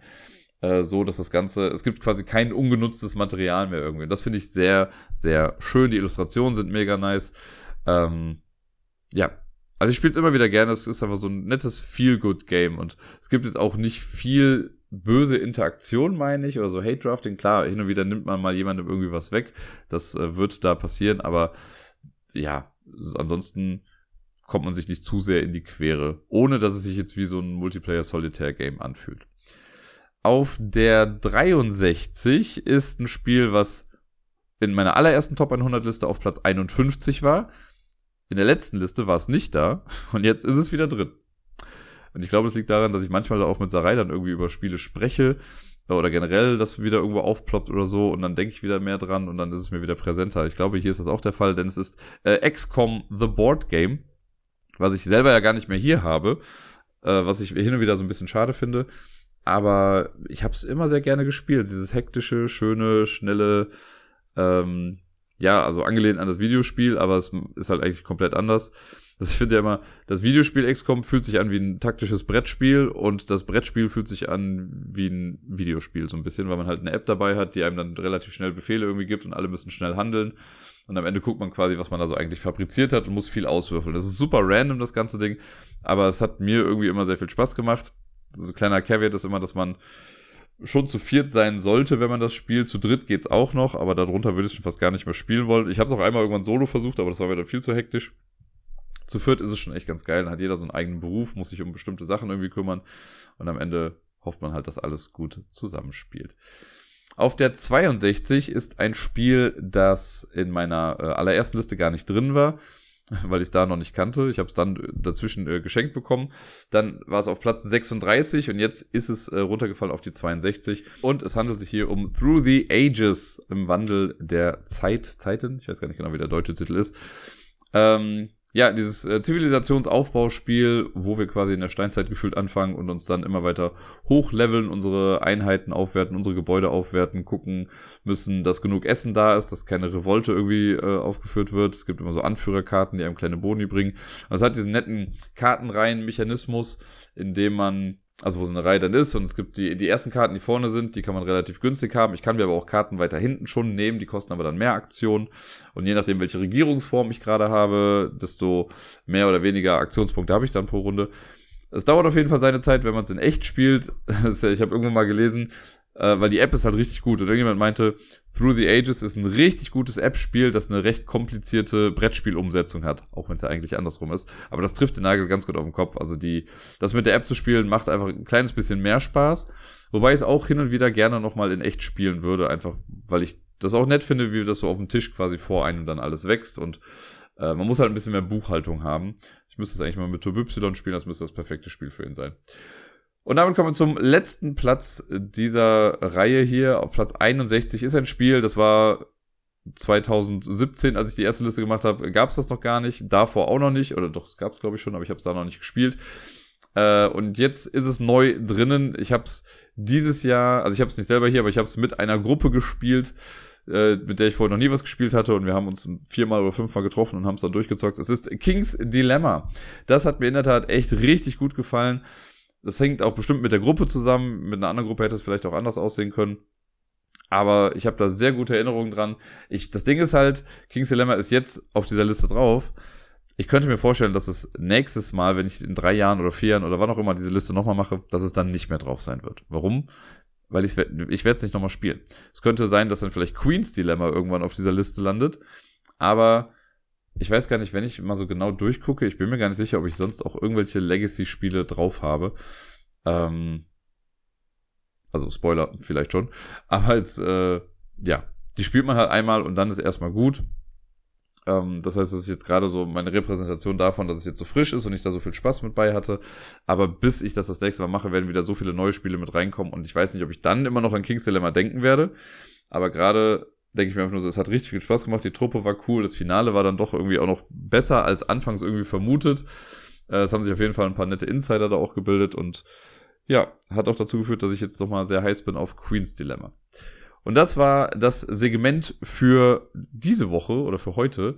Äh, die Top 100 Plätze 70 bis 61. Nächste Woche geht es dann logischerweise mit den Plätzen 60 bis 51 weiter und damit wäre dann auch dann die erste Hälfte der Top 100 abgeschlossen.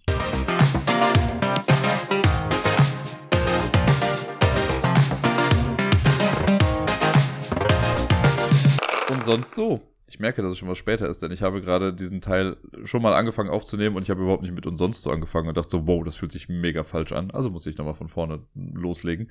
Was ich hiermit dann getan habe, was es nicht weniger weird macht, wie dem auch sei. Letzte Woche ist ein bisschen was passiert. Äh, also jetzt gar nichts Schlimmes, aber es sind ein paar Sachen irgendwie zusammengekommen. Am Montag habe ich das Quiz moderiert. Und wenn ich so drüber nachdenke, habe ich gar nicht mehr so die größte Erinnerung daran.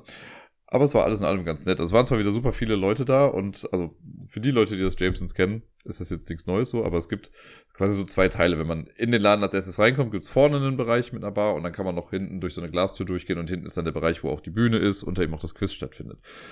Und mittlerweile ist es einfach so voll, dass die halt alle nicht mehr hinten reinpassen und deswegen sitzen manchmal auch schon vorne welche. Und das ist immer richtig ein Pain, wenn man dann irgendwie rumgeht, um die Antworten einzusammeln oder sonst irgendwas und dann merkt, ach, da sitzen auch noch welche. Geil. Naja, äh, das war beim letzten Mal auf jeden Fall so, aber trotzdem bin ich ganz gut durchgekommen von der Zeit und habe, äh, ja, glaube ich, ein ganz nettes Quiz irgendwie gemacht. Es war relativ simpel. Ich meine, ich sage ja jedes Mal, es ist das einfachste Quiz aller Zeiten. Dieses Mal war es aber, glaube ich, insgesamt auch echt einfach. Und es gab eine ganz coole Situation äh, und eine spannende Situation, denn zwei Teams waren am Ende auf Platz eins und wenn das passiert, also normalerweise, wenn jetzt, keine Ahnung, zwei Teams auf Platz fünf sind oder so, dann ist es einfach so. Aber bei Platz eins machen wir dann immer noch einen Tiebreaker, um zu gucken, wer jetzt dann wirklich auf Platz eins ist. Das heißt, die beiden Teams kriegen dann nochmal eine Schätzfrage und wer dann näher dran ist oder es vielleicht auch genau trifft, kriegt dann nochmal einen zusätzlichen Punkt und gewinnt dann eben das Quiz. Und äh, dieses Mal war es so, dass ich die Tiebreaker-Frage gestellt habe und beide Teams haben die gleiche Antwort abgegeben. Das hatten wir noch nie. Und dann habe ich halt danach noch eine Frage gestellt und dann hat sich, also wir brauchten noch zwei Tiebreaker-Fragen. Und am Ende hat sich dann doch noch aufgelöst, aber auch da waren sie wieder nah beieinander. Für euch nochmal, äh, falls ihr es äh, wissen wollt, was die Tiebreaker-Frage war, vielleicht möchtet ihr euch ja den Kopf darüber zermatern, aber die Frage war, von allen Hunden, die mit auf der Titanic gefahren sind, haben wie viele überlebt? Ich werde es vielleicht irgendwo mal irgendwann einstreuen oder twittern oder wie auch immer. Aber überlegt mal, vielleicht äh, löse ich das Ganze dann erst beim nächsten Mal auf. Ich sollte es mir dann vielleicht nur notieren irgendwo, damit ich es dann nicht auch vergesse. Ich mache das jetzt hier live, schreibe mir hier eine Zahl drauf und vielleicht auch einfach die Antwort. äh, und dann steht das da oben. So, nächstes Mal löse ich auf. Ja, und sonst, äh, am Dienstag war ich nicht auf der Arbeit, weil die Kita da, also sie hatte nicht zu, aber die haben es nur sehr kurz aufgehabt, nämlich nur bis 11 Uhr. Und äh, da ich ja, keine Ahnung, ich fange normalerweise an so gegen 10 oder so an zu arbeiten. Ähm, es hätte sich jetzt nicht sehr gelohnt, irgendwie zur Schule zu fahren und dann direkt wieder zurück. Deswegen habe ich da dann einfach Überstunden abgebaut und habe den Tag mit Miepel verbracht. Und es war ein sehr, sehr cooler Tag, weil wir dann direkt vom, äh, von der Kita aus ins Schwimmbad gefahren sind. Und das war sehr spaßig, weil sie normalerweise, wenn wir ins Schwimmbad gefahren sind, äh, dann sind wir halt eine Stunde, anderthalb irgendwie da gewesen. Diesmal waren wir zweieinhalb Stunden da. Das Kind hat einfach Vollgas gegeben und war mega dabei und hatte richtig viel Bock. Wir waren dann auch noch rutschen. Ganz oft auf dieser, auf so einer großen Rutsche halt nicht. Also es gibt auch so eine kleine Kinderrutsche, die einfach nur so ein kleiner ist und schon äh, bisschen Wasser. Aber es gibt auch so eine große Röhrenrutsche mit Drehungen und hast du nicht gesehen. Und da wollte sie echt viel mitfahren und das, ich fand das so lustig, weil sie, also ganz früher war es halt so, da hatte sie noch nicht das Verständnis für Zahlen. Und da konnte, also das klingt jetzt gemein, ne? Aber wenn sie dann irgendwie gesagt hat, Papa, ich will noch zehnmal irgendwas machen, dann war es auch okay, wenn wir es nur viermal gemacht haben, weil ne, sie hatte nicht so das Gefühl dafür. Jetzt ist das Kind aber leider ein bisschen klüger geworden und hat die Finger für sich entdeckt zum Zählen. Und sie meinte dann nämlich, äh, ich meinte so, komm, rutschen wir jetzt noch ein paar Mal und dann gehen wir nach Hause. Und meinte sie, ja, noch fünfmal. Und hat dann ihre Hand so hingehalten, um halt zu zeigen, fünf. Und jedes Mal, wenn wir gerutscht sind, also sie hat die Hand auch wirklich die ganze Zeit quasi so gehalten und immer, wenn wir dann unten waren, hat sie dann einen Finger halt so eingeklappt. Das heißt, sie hat halt wirklich mitgezählt, was, wie oft wir noch rutschen konnten. Da war ich, also ich war so beeindruckt davon, dass wir sogar noch einmal mehr gerutscht sind. Aber ich fand es echt äh, einfach sehr, sehr cool. Und sie benutzt das gerade echt oft. Und das ist auch so eine Methode, die Gerda quasi angewandt hat, weil natürlich, also was heißt natürlich, aber Miepel sagt schon manchmal noch morgens, ja, sie will nicht in den Kindergarten gehen. Und Gerda hat das ganz gut mit ihr eingeführt, dass sie weiß, okay, sie muss quasi eine volle Hand, geht sie in den Kindergarten und dann hat sie an der anderen Hand zwei Finger, da muss sie dann nicht gehen, wenn es eine normale Woche ist quasi, ne? also halt für fünf Werktage und das Wochenende. Äh, und deswegen frage, wenn man, wenn sie dann morgens irgendwie sagt, äh, sie möchte nicht gehen und es ist aber halt ein Werktag, dann kann man ihr einfach die volle Hand zeigen und dann auf einen Finger sagen, so guck mal, den Tag haben wir heute, ne, die paar Male musst du noch und dann ist auch okay, dann hat sie, dann versteht sie das irgendwie. Finde ich auf jeden Fall eine coole Entwicklung gerade und generell es wird gerade, es geht gerade up to 11 mit diesen ganzen, ich möchte dir was erzählen und Papa, schau mal hier und es, es ist sehr toll. Man kann sich schon quasi richtig gut mit ihr unterhalten. Ähm, ja, dann äh, etwas, was ich beim letzten Mal gar nicht erwähnt hatte, glaube ich, oder so, also, was immer so ein bisschen untergegangen ist, aber ich habe ja diese ganze, ganze Handwerkersituation hier im Haus gehabt, ne? in der Wohnung über mir war ja ein Wasserschaden, ja, da, ja, da, ich hatte Trockengeräte hier und jetzt letzte Woche hatte ich zweimal dann Besuch von äh, Mitarbeitenden dieser Handwerksfirma und da war dann einmal jemand von einem äh, Malerbetrieb dann irgendwie hier, der geguckt hat, ob, also was an den Wänden gemacht werden muss, so tendenziell, ne, weil die haben ja die Tapete abgemacht, so, der hat das einmal kurz vermessen. Das war eine Sache von 10 Minuten. Und am Tag danach, am Freitag war das dann, da kam morgens dann jemand, der die Trockengeräte mitgenommen hat. Das heißt, seit, also gut, ich war dann das Wochenende quasi nicht da, ne, aber äh, ich habe jetzt Ruhe in der Wohnung und das ist, ach, es ist wundervoll, es ist ein Segen. Ich mag das sehr. Vorher hatte ich ja wirklich jetzt konstant für zwei Wochen dieses Rauschen einfach da und es ist, ja, es ist ein Traum. Der Bayer hat am Wochenende schon gewitzelt und meinte, wahrscheinlich kann ich jetzt gar nicht schlafen, wenn diese Geräusche weg sind. Äh, aber doch, es klappt erstaunlich gut. jetzt bin ich nochmal gespannt, wann es jetzt wirklich weitergeht. Ich habe jetzt diese Woche noch nichts gehört. Ich, jetzt, da die Woche auch was kurz ist, könnte ich mir fast vorstellen, dass es jetzt vor dem langen Wochenende nichts wird. Äh, aber vielleicht schaffen sie es ja nächste Woche, das fertig zu machen.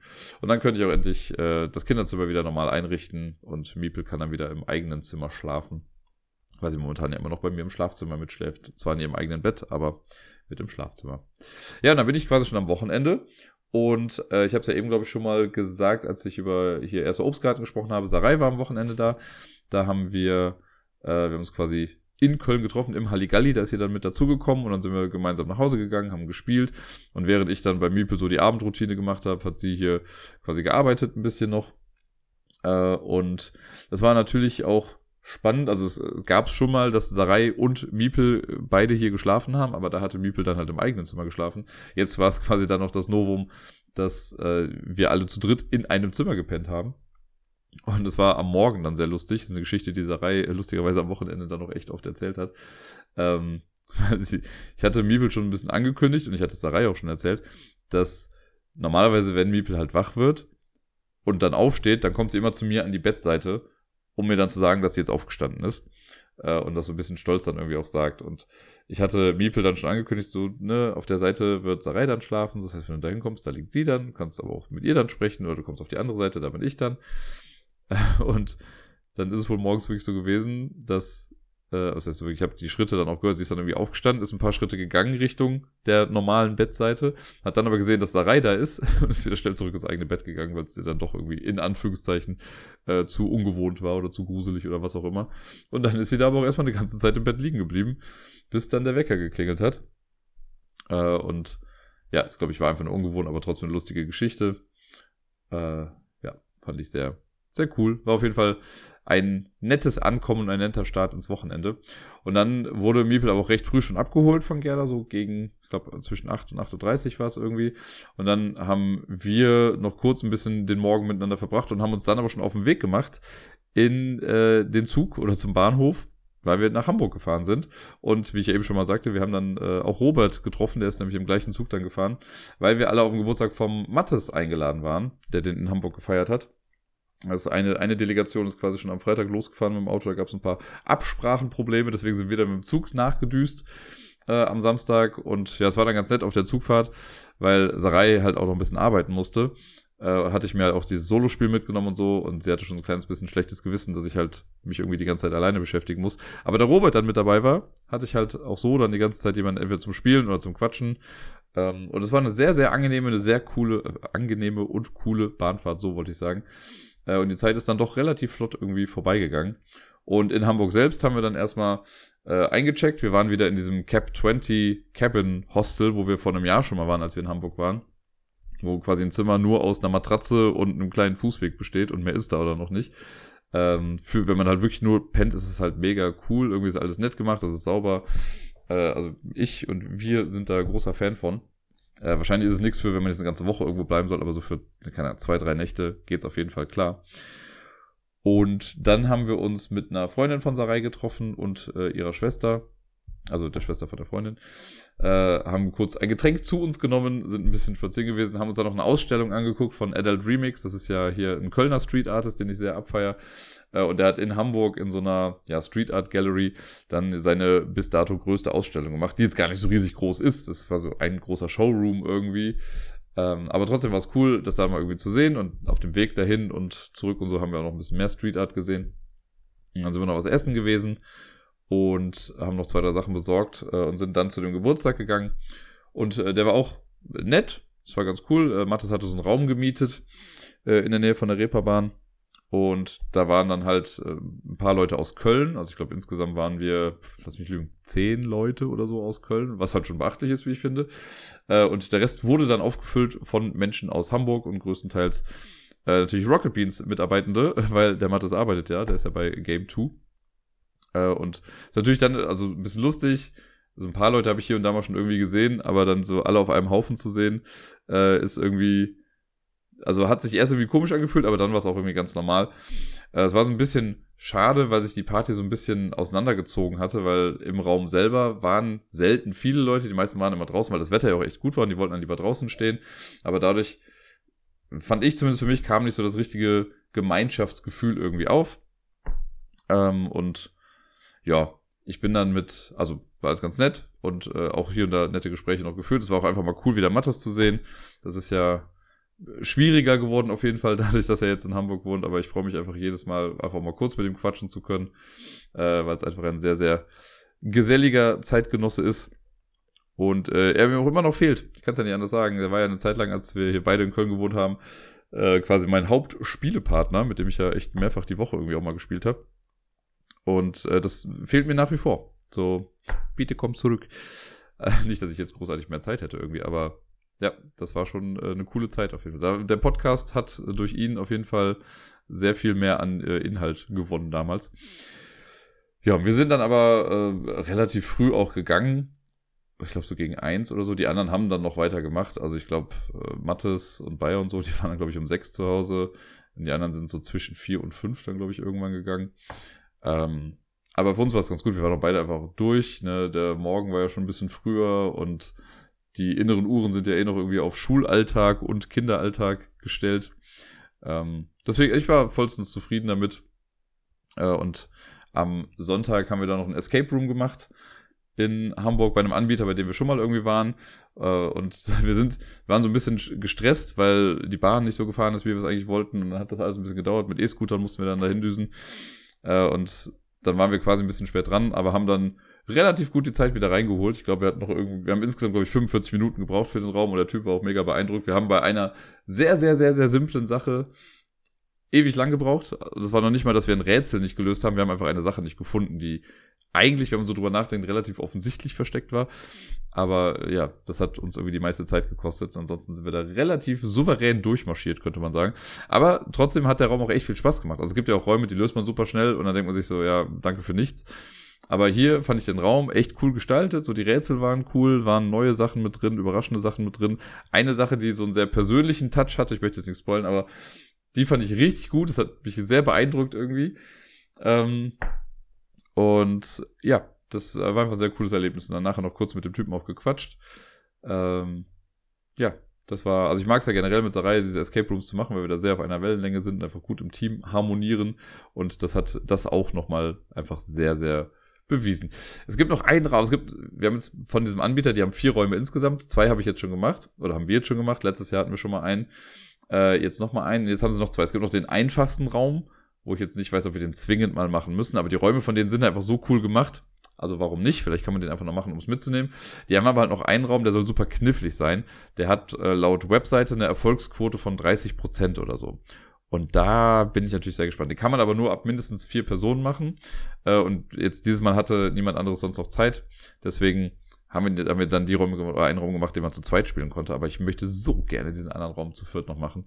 Einfach nur um zu gucken, ob der wirklich so krass schwer ist oder also was da los ist. So, ich möchte es einfach wissen. Äh, das ist so eine kleine innere Challenge, die sich gerade in mir aufbaut, diesen Raum dann auch wirklich zu schaffen. Wahrscheinlich wird mir das dann noch zum Verhängnis, weil ich dann zu verbissen dran gehe irgendwie.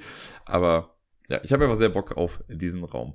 Äh, der Anbieter, ich sag's mal gerne, da mache ich gerne Werbung für, das ist Deadline äh, in Hamburg. Könnt ihr mal googeln für die Escape Room-Fans unter euch, die da vielleicht noch nicht waren. Äh, lohnt sich auf jeden Fall. Sehr cool, sehr coole Truppe, coole Location äh, und ja, die beiden Räume, die wir gemacht haben. Also gerade, wir haben, jetzt haben wir den Magical Mystery oder so hieß der, glaube ich, bin mir nicht sicher.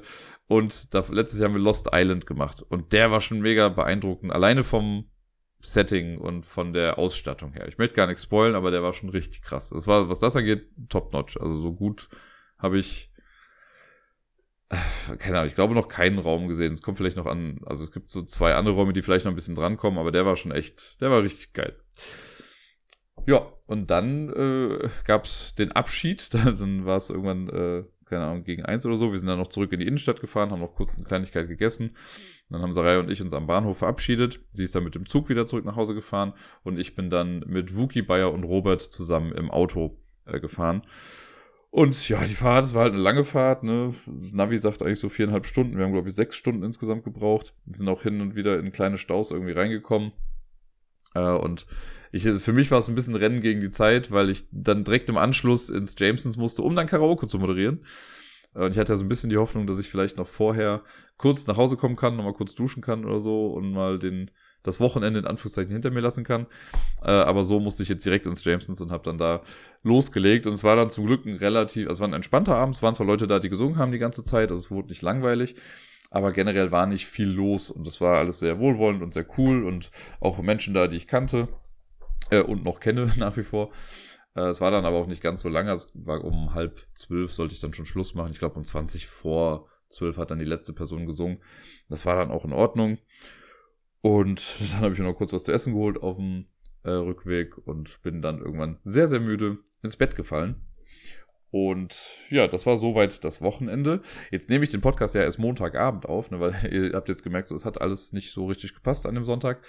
Deswegen, und ich wollte es jetzt nicht heute Morgen machen, weil ich einfach ein bisschen länger im Bett liegen bleiben wollte. Deswegen kann ich auch ein bisschen von der Arbeit heute erzählen. Das ist nämlich sehr tragisch, das habe ich jetzt auch eben gar nicht erwähnt, aber am Freitag hatte quasi meine Lieblingskollegin auf der Arbeit ihren letzten Tag die, äh, also aus finanziellen Gründen, weil sie halt jetzt was anderes braucht, wo sie mehr Geld verdienen kann, äh, musste sie sich was anderes suchen. Und äh, ja, das ging dann irgendwie alles schneller als gedacht. Ne? Als sie mir das gesagt hatte, waren es noch gefühlt zwei Monate und dann war auf einmal schon Freitag und das war der letzte Tag. Ich selbst habe an dem Donnerstagabend habe ich ihre Abschiedskarte geschrieben und da habe ich schon ein paar Tränchen auch äh, verdrückt. Äh, an dem Tag selbst, dann an dem Abschiedstag, waren wir beide sehr gefasst. Sie hat dann aber erzählt, als sie dann später zu Hause war, hat sie dann schon auch irgendwie noch ein bisschen äh, geheult, äh, weil das alles irgendwie, ja, ist halt doof, ne? Wir haben ja, wir waren schon ein gutes Team. Und sie war dann auch bei Karaoke noch dabei. Also ich weiß auch, die wohnt ja hier um die Ecke, mit der spiele ich auch hin und wieder mal. Und von daher ist sie nicht aus der Welt. Aber trotzdem war es heute echt ein komisches Gefühl, so weil wir starten montags immer mit einer Teamsitzung und dann auf diesen leeren, klischeemäßig auf diesen leeren Platz zu gucken, das war schon, war schon einfach sehr, sehr schade. Das habe ich ihr dann auch geschrieben, dass sie da direkt gefehlt hat. Und sie meint auch, sie vermisst uns schon sehr. Ähm, aber ja, so ist nun mal der Lauf der Dinge. Und ansonsten hatte ich heute noch ein, also aus einer traurigen Situation heraus, eigentlich eine ganz schöne Situation geschaffen. Denn ich hatte einen Jungen auf der Arbeit, der, bei dem gab es in der Familie einen, ja, einen plötzlichen äh, Todesfall und der war natürlich jetzt nicht super gut gelaunt. Er meinte, ich habe ihn dann einmal gefragt, wie es ihm geht, und er meinte so, ja, äh, ich versuche die meisten die, die ganze Zeit zu lachen, damit die Traurigkeit nicht so durchkommt. Und das fand ich schon, also es war so ein sehr, ja, fast schon erwachsener Satz irgendwie, der von dem kam. Und ich habe mir dann heute sehr viel Zeit genommen, mit ihm zu quatschen. Ähm, und er hat das auch, glaube ich, sehr in Anführungszeichen genossen. Äh, ich habe jetzt natürlich, wir haben nicht komplett darüber gesprochen, sondern noch über andere Themen. Und das war einfach ein sehr schönes Gespräch, was ich mit dem hatte. Der ist in der fünften Klasse, es kam noch ein Sechsklässler-Junge mit dazu. Und wir haben auf einmal ein Gespräch geführt über also generell über das Leben so ein kleines bisschen, das gehörte dann mit dazu. Aber dann auch über äh, Kinder, weil sie dann noch immer wissen wollten, was mit Miepel so los ist. Und äh, der eine fragt dann noch immer, und wie geht's mit ihrer Freundin so?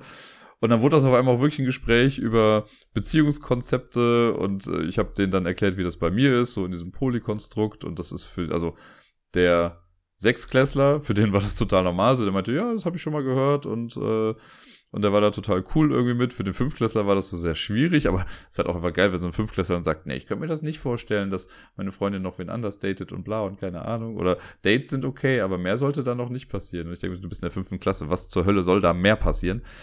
Äh, aber es, ja, war einfach ein super nettes Gespräch und ähm, da ist jetzt niemand irgendwie, keine Ahnung, sehr verwirrt rausgegangen, glaube ich. Das war fast, also wie quasi auf Augenhöhe, aber natürlich auch als kindgerecht dann.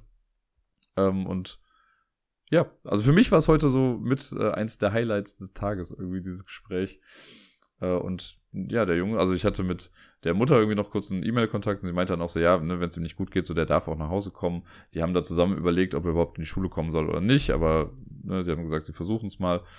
Äh, und er hat dann am Ende auch nochmal gesagt, er hat, also hat sich mal bedankt quasi dafür, dass der Tag auch so schnell irgendwie rumging. Äh, das war heute einfach ein sehr, sehr positives Erlebnis auf der Arbeit. Und das dachte ich mir, kann ich doch hier mal irgendwie erzählen. Nun denn, das soll es dann für heute hier auch gewesen sein. Ich wünsche euch allen eine wunderschöne Woche. Verzeihung dafür, dass der Podcast jetzt erst so arschspät irgendwie rauskommt. Die meisten von euch werden ihn wahrscheinlich dann jetzt erst am Dienstag hören können, wenn, oder vielleicht sogar noch später. Ähm, mea culpa. Aber ja, habt eine schöne Woche, bleibt gesund, spielt viel und bis dann.